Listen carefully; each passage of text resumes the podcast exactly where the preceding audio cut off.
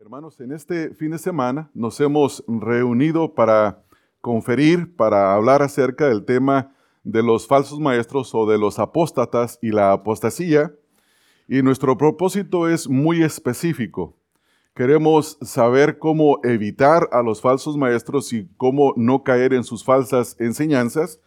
Y para lograr esto vamos a ir a la palabra de Dios y específicamente a Segunda de Pedro, donde encontramos una instrucción que es clara, es específica acerca de este tema. Así que nos hemos puesto ya en las manos del Señor para estudiar este tema. Las escrituras son muy enfáticas acerca del peligro de los falsos maestros y en realidad todos los, los libros en el Nuevo Testamento nos hablan y advierten acerca de este tema, con la excepción de un solo libro, la epístola de Pablo a Filemón. Y esto nos muestra acerca del peligro que existe desde el momento en el que el Señor Jesucristo comenzó su ministerio público, eh, predicando el arrepentimiento para el perdón de los pecados, continuó con los apóstoles y a través de la historia ha seguido y sigue con nosotros en el día de hoy. El Señor Jesucristo en Mateo 24, versículos 4 al versículo número 5, le dice a sus discípulos que tengan cuidado, que vean que nadie los engañe, porque vendrían muchos en su nombre diciendo, que ellos eran el Cristo y a muchos engañarían. Aquí el Señor Jesús eh, les exhorta y les dice, miren, esto es una palabra que tiene que se ve mucho en el Nuevo Testamento y tiene que ver con el estar alerta, con el tener cuidado, con el prestar atención. Y eso es lo que estamos haciendo en esta hora, mirando, tener cuidado, prestar atención a través de la palabra del Señor. En Hechos capítulo número 20, en el versículo 29 al 30, el apóstol Pablo está llamando a los ancianos de Éfeso y los, los encuentra en Mileto y les da exhortaciones. En el versículo número 31 también les dice, dice, velen, o sea, tengan cuidado. Y esto significa lo mismo, tener, estar vigilantes, estar alertas. En segunda de Tesalonicenses 2, del, del 1 al versículo número 12, Pablo también exhorta a los tesalonicenses y les dice que no se dejen mover, que no se dejen perturbar, ni por espíritu, ni por palabra o por carta, como si fuera de los apóstoles. Ahí en el versículo número 3 les dice, nadie los engañe. O sea que ahí está el peligro, ahí está la alerta. En Hebreos capítulo número 3, en el versículo número 12, el escritor de Hebreos advierte acerca de la incredulidad, es decir, escuchar la palabra de Dios y no creerla, y esto lleva a las personas a escuchar los falsos maestros y creer sus falsas enseñanzas. En el capítulo número 5, versículo 11, se exhorta a no ser tardos para oír. Y el hecho de ser una persona tarda para escuchar lo lleva a ser expuesto al peligro de los falsos maestros. Y así siguen las exhortaciones ahí en esa epístola. Aquí en Segunda de Pedro, en el capítulo número 3, en el versículo número 3, se advierte acerca de el carácter de los falsos maestros. Dice que ellos son burladores y también son personas de una conducta inmoral, una conducta inicua. Y así van las exhortaciones a través de todo el Nuevo Testamento. En Primera de Juan y Judas tenemos las mismas exhortaciones. Los falsos maestros, hermanos, la escritura los describe como hombres no regenerados, que no poseen la mente de Cristo, que el Espíritu de Dios no mora en ellos. Ellos no han recibido el don del Espíritu Santo por cuanto no se han arrepentido ni han venido a la verdad. Entonces, la razón por la que la Escritura nos exhorta a tener cuidado de ellos es precisamente por eso. Así que la pregunta que surge para nosotros en esta mañana es cómo podemos evitar a los falsos maestros. Y esta pregunta, la respuesta a esta pregunta nos es dada en esta epístola de segunda de Pedro, la cual la hemos dividido en cuatro secciones que van a, que van a ser una sección por conferencista. Y en la primera sección que a mí me corresponde, en los versículos 1 al 11, el tema es la salvación. Y según lo que leemos en esta porción de la escritura, es muy aparente que la primera arma de protección o el primer escudo, la primer pared para protegerse contra los falsos maestros es tener un entendimiento claro de lo que es la salvación. Porque los falsos maestros, hermanos, siempre estarán predicando un mensaje de salvación que es erróneo.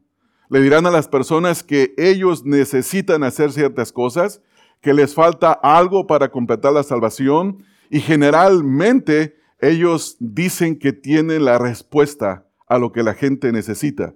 Sin embargo, en lo que vamos a estar observando en este pasaje, nos daremos cuenta que aquí la verdad de las escrituras nos dice que la salvación es del Señor. Él es quien da la salvación. La salvación no es por mérito propio, por mérito humano. La salvación es dada por gracia. Y en la misma salvación se nos provee la, la, forma para poder perseverar en ella. Se nos ha dado todo lo necesario para esta salvación. También en la salvación se nos, ha, se nos ha dado una evidencia que nosotros podemos confirmar de que somos personas a quienes Dios ha salvado y son ocupaciones en las virtudes cristianas que cada uno debe de desarrollar con el propósito de no estar ociosos ni sin fruto.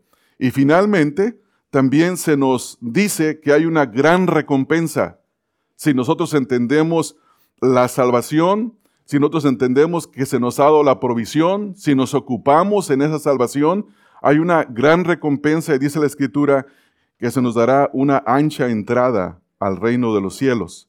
Entonces, ¿qué vamos a aprender en esta porción de la Escritura?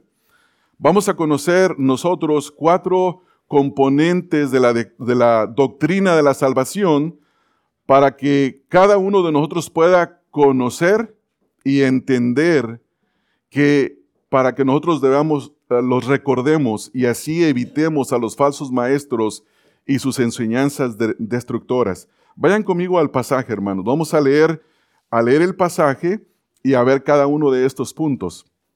Voy a leer la primera sección y ahí vamos a estudiar el primer componente y así vamos a ir leyendo cada una de las secciones. Versículos número 1 al versículo número 2. Ahí encontramos un conocimiento fundamental de la salvación. Cada creyente debe de conocer esto, debe de sí o sí conocerlo, entenderlo, porque el no conocerlo nos llevará a un falso entendimiento y a una falsa o errónea manera de vivir en cuanto al tema de la salvación. Vean los versículos 1 al 2. Dice Simón Pedro, siervo y apóstol de Jesucristo, a los que habéis alcanzado por la justicia de nuestro Dios y Salvador Jesucristo, una fe igualmente preciosa a la nuestra. Gracia y paz os sean multiplicadas en el conocimiento de Dios y de nuestro Señor, Señor Jesús. En esta primera sección, hermanos, nosotros, en primer lugar, debemos de recordar que el apóstol Pedro está escribiendo al mismo grupo de creyentes dos epístolas. En la primera epístola escribe a los creyentes que están siendo perseguidos con el propósito de ayudarles a perseverar. Y para eso les da instrucciones acerca de la salvación, acerca de cómo debía ser su conducta entre los no creyentes y cómo deben de conducirse entre ellos mismos y finalmente da algunas instrucciones en la epístola. En esta segunda epístola comienza con esta porción y aquí él comienza introduciéndose, nota en el versículo 1, dice Simón Pedro, habla de su nombre dado por sus padres, su nombre dado por el Señor Jesucristo, y luego dice de sí mismo que él es un siervo y él es un apóstol de Jesucristo. Con estas primeras dos indicaciones acerca de su perdona, persona, él está estableciendo un contraste entre él y los falsos maestros. Los falsos maestros no son siervos de Jesucristo. A Pedro, él es un siervo de Jesucristo y no solamente es siervo, sino que es un apóstol, tiene autoridad para hablar a la iglesia. Los falsos maestros no son siervos de Cristo, no tienen la actitud de un siervo, tampoco tienen la autoridad de parte del Señor Jesucristo para hablar a su iglesia. Y en esta breve introducción aquí Pedro se presenta de esta manera. Un siervo es un, es un esclavo, es uno que no tiene voluntad propia, sino que su voluntad está sujeta a la voluntad de, otro y en este caso Pedro está haciendo la voluntad del Señor Jesucristo, esto no es así con los falsos maestros. Cuando estudiemos acerca de su carácter, nos daremos cuenta de que ellos, hermanos, no son siervos de Cristo, son siervos de sí mismos, buscan su propio bienestar, llenan su propio vientre. Entonces, eh, ellos no son como Pedro. Noten ahí enseguida lo que dice. Dice, a los que habéis alcanzado por la justicia de nuestro Dios y Salvador Jesucristo, una fe igualmente preciosa a la nuestra. Ahí se refiere a los recipientes de esta carta. Estos creyentes habían alcanzado la salvación. Y con esto no quiere decir que es un mérito propio, un mérito humano, porque enseguida él aclara y dice ahí en el versículo que es por la justicia de nuestro Dios. Esta palabra alcanzado tiene que ver con haber recibido. Y el primer conocimiento que debemos de tener acerca de la salvación es que la salvación es un regalo. Es un regalo que Dios nos da. No es por méritos personales, no es por ningún esfuerzo personal. Salmo 3.8 dice que la salvación es de Jehová. Efesios 2, 8 y 9 es un pasaje que ustedes lo conocen bien y habla de que la salvación es por gracia, no es por obras. Así que lo que debemos saber aquí es que la salvación la recibimos. Eh, no es una obra meritoria, es un regalo. En oposición a esto, hermanos, los falsos maestros enseñan que la salvación depende del hombre. Y en, en algunos casos dicen depende de la obra de Dios, pero también depende de la obra tuya.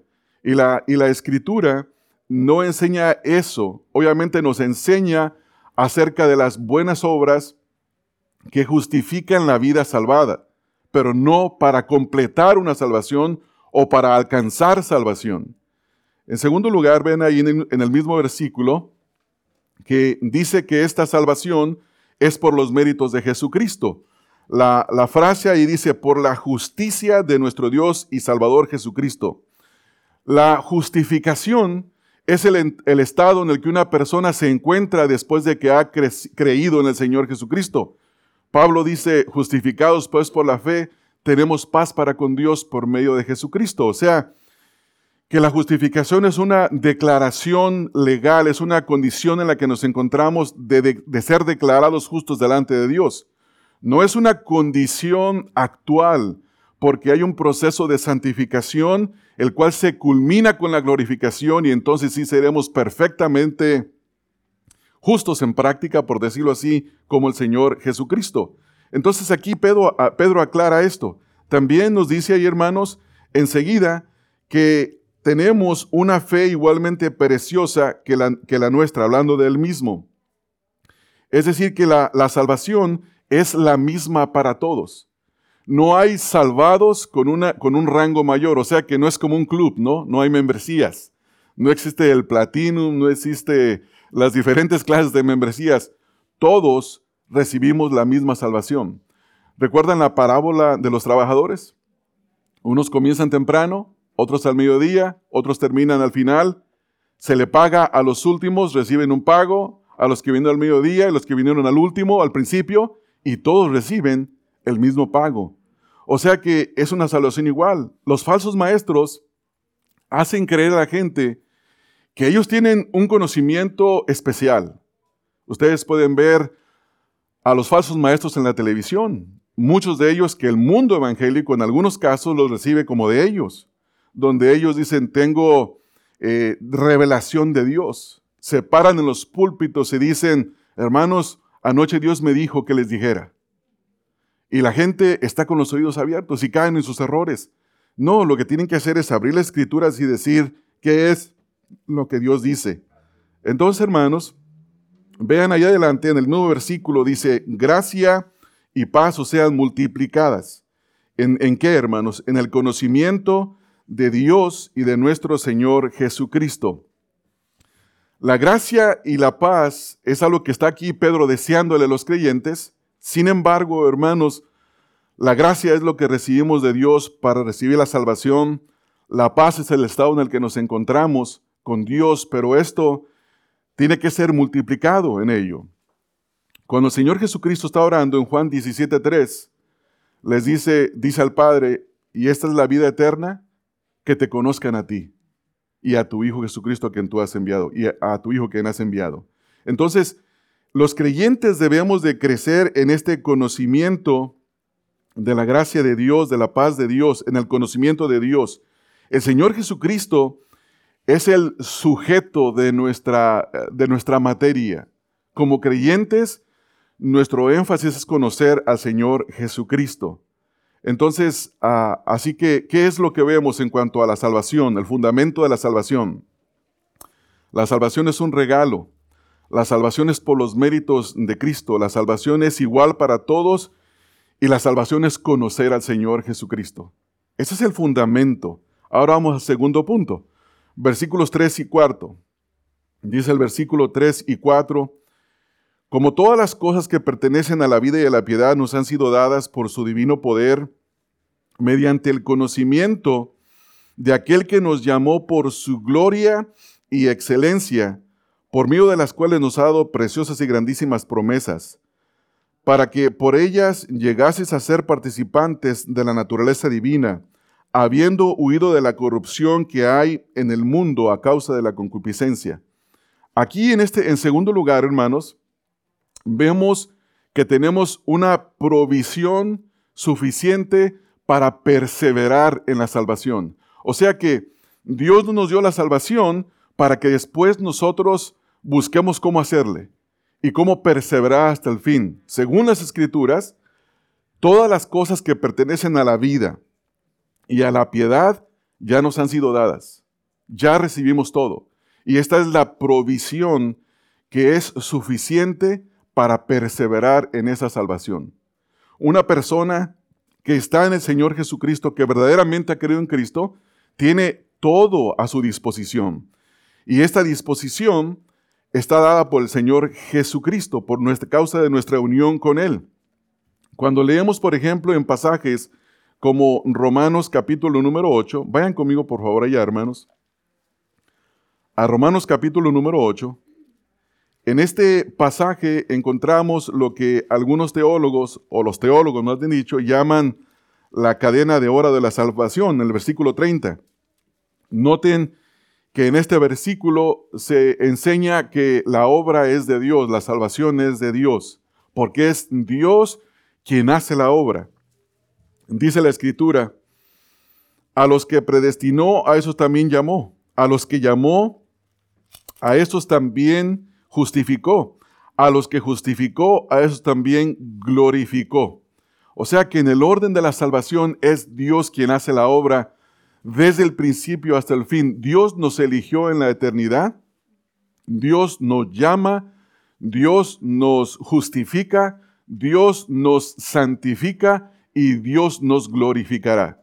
Es decir, que Dios es el autor de la salvación. Él hace la obra completa y para que esta obra se lleve a, a ser completo, como dice Pablo en Filipenses, que Él está persuadido que el que comenzó la obra, la habrá de perfeccionar.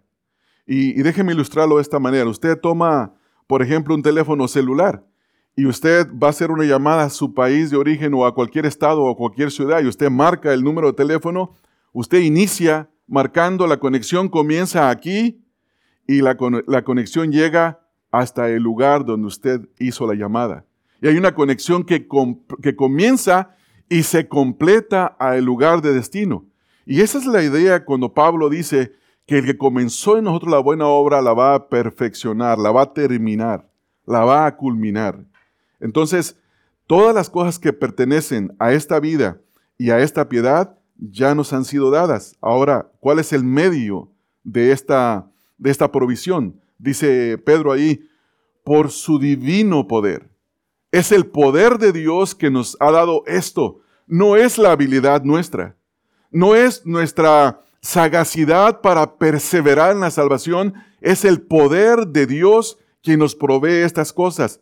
Esta es la fuente, es el Señor Jesucristo, por cuanto Él es poderoso. Mira lo que dice Pablo en Romanos 1.4. Romanos 1.4 está hablando del Señor Jesucristo y en este versículo dice que fue declarado Hijo de Dios con poder según el Espíritu de Santidad por la resurrección de entre los muertos. O sea que este poder nos ha sido, eh, es el que nos da estas cosas por medio de Cristo. Hermanos, por causa de nuestra unión con Cristo, nosotros tenemos todo. Se nos da acceso, se nos justifica delante de Dios. Se nos da acceso al trono de Dios. Se nos garantiza la perseverancia en la vida cristiana. Vean lo que dice, por ejemplo, Primera de Pedro, capítulo número 1. Primera de Pedro, capítulo número 1, en el versículo 3 y versículo 5, 3 al 5. Bendito el Dios y Padre de nuestro Señor Jesucristo, que según su gran misericordia nos hizo renacer para una esperanza viva, por la resurrección de Jesucristo de los muertos, para una herencia incorruptible, incontaminada e inmarcesible, reservada en los cielos para vosotros. ¿Y qué dice ahí, hermanos? Versículo 5, que sois guardados por el poder de Dios mediante la fe para alcanzar la salvación que está preparada para ser manifestada en el tiempo postrero. O sea que esta certeza, esta seguridad viene del poder de Dios. Todo nos fue dado por el poder de Dios. Y esto es lo que aquí Pedro está diciendo. Y este poder de Dios es mediante el conocimiento, esto es clave, el conocimiento de aquel que nos llamó. En el momento de la salvación, hermanos, cuando el Evangelio nos fue predicado, Dios nos, nos hizo un llamado, y esto es lo que en el Nuevo Testamento se considera como el llamado eficaz. Personalmente me gusta una definición que John Piper tiene en, sus libro, en su libro de cinco puntos. Y él dice que este llamamiento eficaz es donde el Espíritu de Dios vence toda resistencia en el corazón del hombre para responder eficazmente el llamado de Dios. Eso es tremendo. Dios nos llamó. Dios nos llamó a ese conocimiento. Entonces, hermanos, esto es lo que la Escritura nos dice. En Efesios 1, Pablo dice que hemos recibido toda clase de bendición por medio de Jesucristo en los lugares celestiales. No hay nada que nos falte. Todo está ahí, todo está por causa de nuestra unión con Cristo. Por eso no ocupamos otro mediador, Solo Jesucristo. Por eso no necesitamos otro libro aparte de la escritura. Tenemos la Biblia y eso nos es suficiente. Entonces, hermanos, esta doctrina de Cristo es la que aquí está Pedro anunciando. En tercer lugar, vamos de regreso a Segunda de Pedro, capítulo número 1, versículos 5 al 7. En estos versículos nos dice, vosotros también poniendo toda diligencia, por esto mismo añadid a vuestra fe virtud, a la virtud conocimiento, al conocimiento dominio propio, al dominio propio paciencia, a la paciencia piedad, a la piedad afecto fraternal y al afecto fraternal amor. Noten hermanos la estructura perfecta de la salvación. Dios nos salva. Dios nos da todo lo necesario para, para perseverar y ahora se nos dice que nosotros también debemos de poner toda diligencia. Y aquí se da una lista de siete virtudes cristianas que nosotros debemos de cultivar, porque ya se nos ha dado un corazón regenerado, Dios nos ha dado un corazón que tiene afectos nuevos, deseos nuevos, y esos deseos nuevos se cultivan a través de la escritura, a través de la práctica de la obediencia a la escritura, perdón. Entonces hacemos la pregunta nosotros, ¿cómo sé que yo soy salvo? ¿Cómo puedo estar seguro? Y la respuesta no está en que tengo una Biblia, como una ocasión una persona me mostró su Biblia, la fecha de la conversión, porque se le estaba exhortando a esa persona que su conducta no era la de un cristiano. Y dice, yo soy cristiano, aquí está mi Biblia, aquí dice esto. Esta es la fecha en la que yo me convertí. No, hermanos, esa no es la certeza de nuestra salvación. La seguridad de que somos salvos es que hay un deseo interno por cultivar una vida piadosa. Sin santidad nadie verá al Señor. Y si usted en esta mañana está viviendo una vida que está marcada por una conducta pecaminosa, no se engañe, no se engañe. Necesita de cultivar la vida piadosa que el Señor ya nos ha dado. Entonces, estos versículos nos ayudan a tener una certeza. Y vean las cualidades aquí que se mencionan. La primera es virtud. Esto tiene que ver con todo aquello que es de excelencia moral. El apóstol, el apóstol ah, Pablo cuando está hablando con los ancianos de Éfeso en el capítulo número 20 del versículo 17 en adelante, hay una parte donde les dice, ustedes han visto mi comportamiento desde que llegué hasta ahora, cómo me he conducido delante de vosotros. Y Pablo está refiriéndose ahí a la virtud con la que él se condujo entre ellos. Más adelante les dice, no he codiciado nada de lo de vosotros, ni vestido, ni posesiones, nada. Y está hablando de una virtud que ha recibido de parte del Señor Jesucristo. Y en esta virtud, hermanos, Él está creciendo. En, en, en, Filipenses dice Él, no pretendo haberlo alcanzado, sino que prosigo hacia adelante. Y ese proseguir es llegar a la meta que es el Señor Jesucristo. Después, hermanos, vemos la segunda, la segunda virtud que se menciona y es el conocimiento. Y esto se refiere al entendimiento, al conocimiento de lo que tiene que ver con conocer la verdad, pero también llevar esa verdad a la práctica. Saben, hermanos, que uno de los pecados de la iglesia contemporánea es escuchar mensajes y no preocuparse por llevar nada a la práctica. Nada.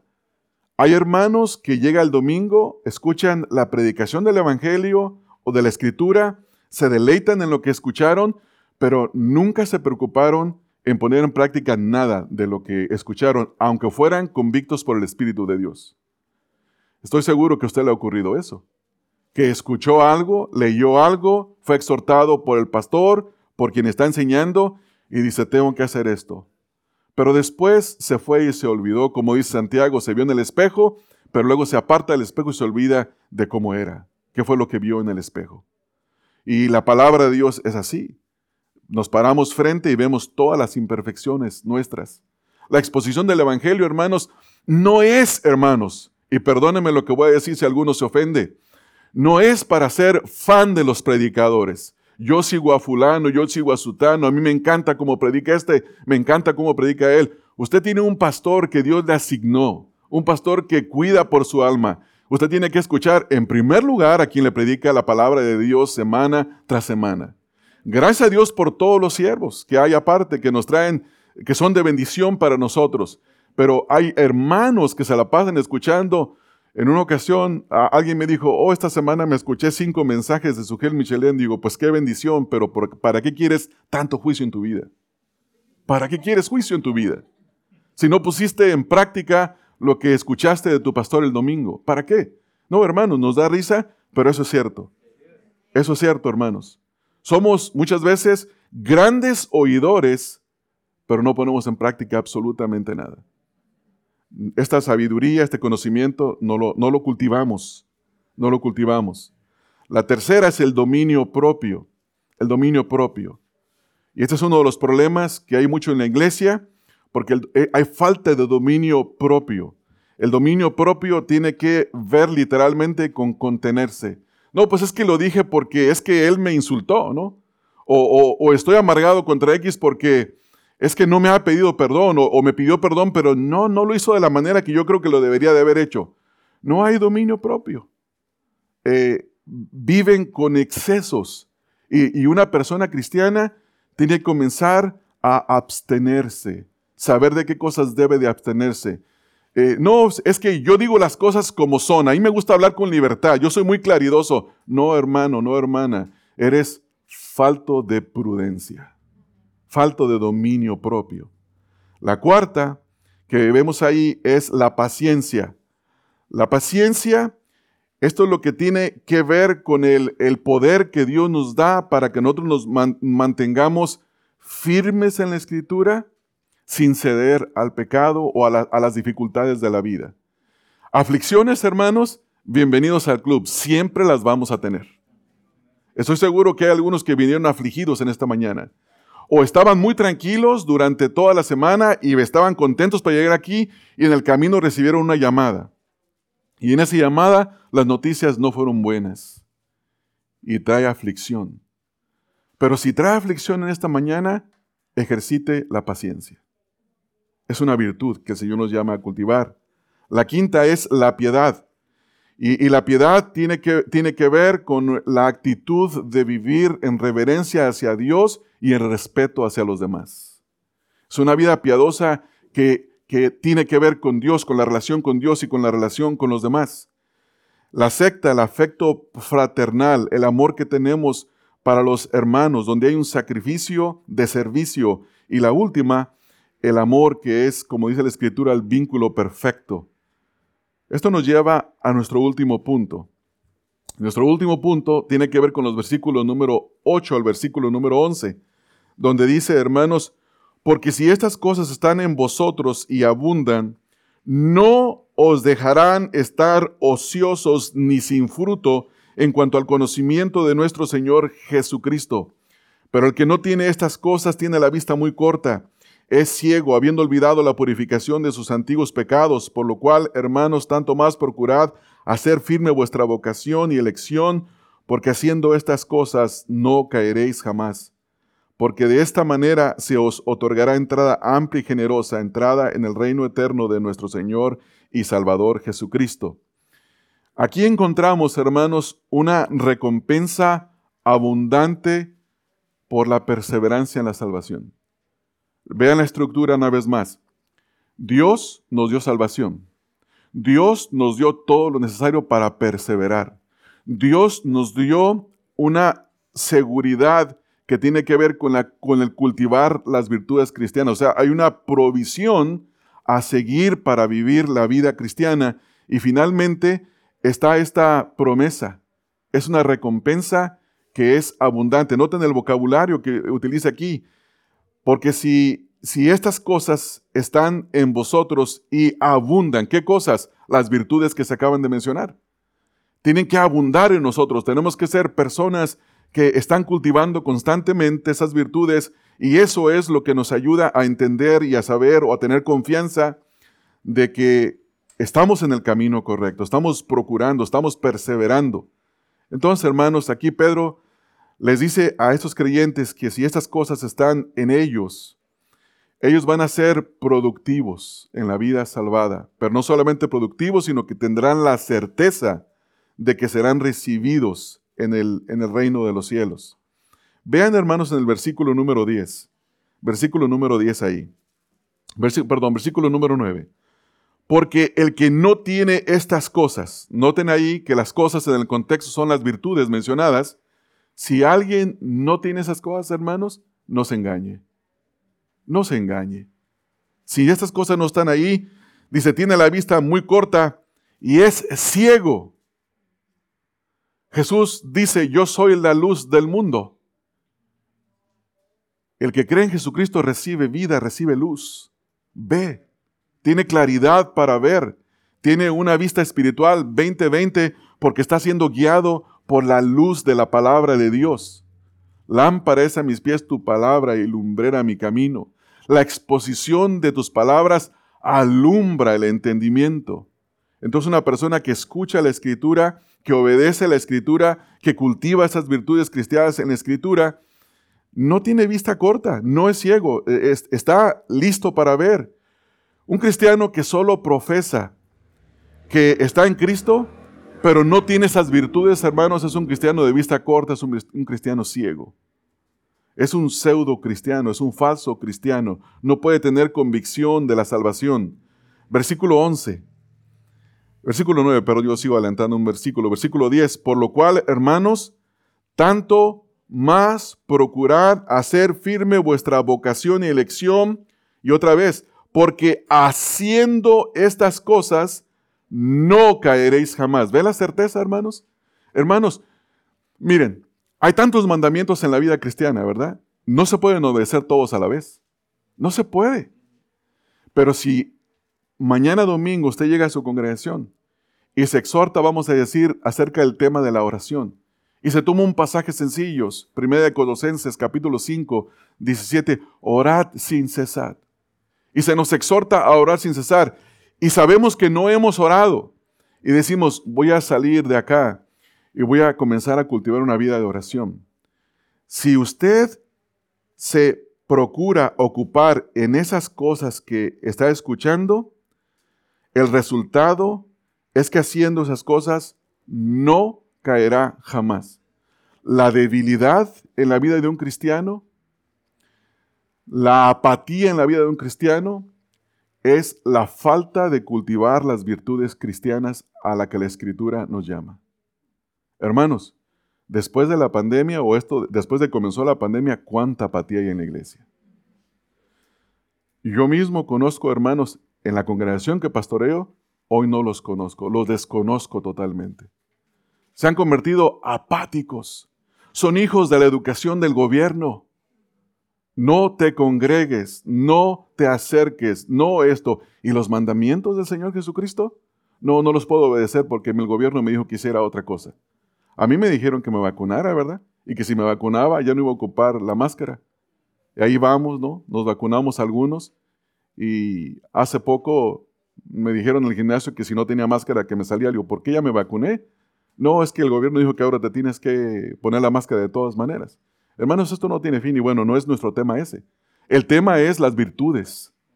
Entonces, hermanos, por esa razón hay tanto enfriamiento, hay tanta apatía, hay poca, poco deseo de obedecer al Señor, pero se profesa de que se es salvo en Cristo, ¿no? No, hermanos, no nos engañemos. La certeza que nos da la Escritura es así. Si hacemos cosas no vamos a caer. Versículo 9. Porque de esta manera os será otorgada amplia y generosa, no solamente entrada, hermanos, noten aquí la forma en la que Pedro está hablando, dice amplia y generosa, entrada en el reino eterno de nuestro Señor y Salvador Jesucristo. Aquí nos está diciendo Pedro de que por causa de que de nuestra conducta nos ganamos el cielo. Ya vimos en el contexto que es en virtud de la justicia de Cristo. Pero una persona salvada se ocupa en la salvación. Ocupaos en vuestra salvación con temor y temblor. O entonces la salvación depende de mí. No, porque Dios es el que en vosotros produce el, querer como el hacer por su buena voluntad. Entonces, esta es la exhortación, la certeza de que usted y yo recibiremos una eh, amplia y generosa entrada en el reino de nuestro Señor Jesucristo no es por causa de la profesión de fe, es porque Dios nos llamó, nos justificó, nos está santificando y ese proceso de santificación es progresivo y se define por el cultivar estas virtudes cristianas y estas virtudes cristianas nos ayudan a no caer, nos ayudan a perseverar. Puede caer, pero no, pero no permanentemente. Puede caer temporalmente, pero el Señor lo levanta se, vuelve a reconciliar con el Señor en el sentido de que pide perdón, busca la reconciliación. Y esa certeza, hermanos, eh, de esta amplia y generosa entrada, vienen porque uno que es salvo se ocupa en su salvación. Y esa es la certeza. Es, es, el dilema que se encuentra o que hubo con algunos intérpretes de la escritura que decían, Pablo y Santiago enseñan dos cosas distintas en cuanto a la justificación. Pablo dice que la justificación es por la fe. Santiago no, dice que la justificación es por las obras. No están contradiciendo, se están enseñando la misma cosa que es necesaria para la salvación. La justificación, hermanos, es por la fe en Jesucristo solamente, no hay otro medio. Pero una persona que realmente ha sido justificada por fe, esa fe es justificada por sus obras. Y esto es lo mismo que Pedro está diciendo. No hay contradicción. Entonces, hermanos, concluyendo en este tiempo, la salvación es del Señor. Hay una enseñanza fundamental aquí que no debemos de descuidarla. En segundo lugar, hermanos, vimos ahí, ahí, ahí en nuestro punto que en esta salvación Dios mismo nos ha dado una provisión para perseverar. En tercer lugar, vemos que hay una responsabilidad de es de una ocupación de en conformarnos a la vida salvada. Y, y finalmente, hay una promesa de una recompensa que es abundante por causa de la perseverancia en la vida salvada. Entonces, hermanos, si conocemos estas cosas, si las entendemos y las vivimos recordando, teniendo oídos para oír, es el mejor antivirus contra los falsos maestros. Es el mejor antídoto contra los falsos maestros. Es la mejor muralla de protección contra los falsos maestros.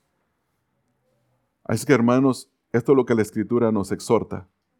Nos exhorta a, a conocer estos componentes de la salvación que nos dado aquí en la Escritura para que nosotros los conozcamos, para que nosotros los recordemos y haciendo esto evitemos a los falsos maestros y a sus peligrosas enseñanzas. Vamos a orar, hermanos. Padre, te damos gracias por tu palabra. Te damos gracias por concedernos estar juntos y repasar, en el caso de muchos de nuestros hermanos, ya conocen estos temas, pero recordar no nos pesa a nosotros recordárselos y para cada uno de ellos es provechoso. Así que Señor, gracias. Ruego Señor que bendigas el tiempo que nos resta, sé con cada uno de los expositores, fortalécelos, guíalos y llénalos de tu Espíritu Santo, Señor, para exponer tu palabra. Ayúdanos a cada uno de nosotros a ser atentos y a llevar tu palabra al corazón. En el nombre de nuestro Señor Jesucristo rogamos estas cosas. Amén. Que el Señor les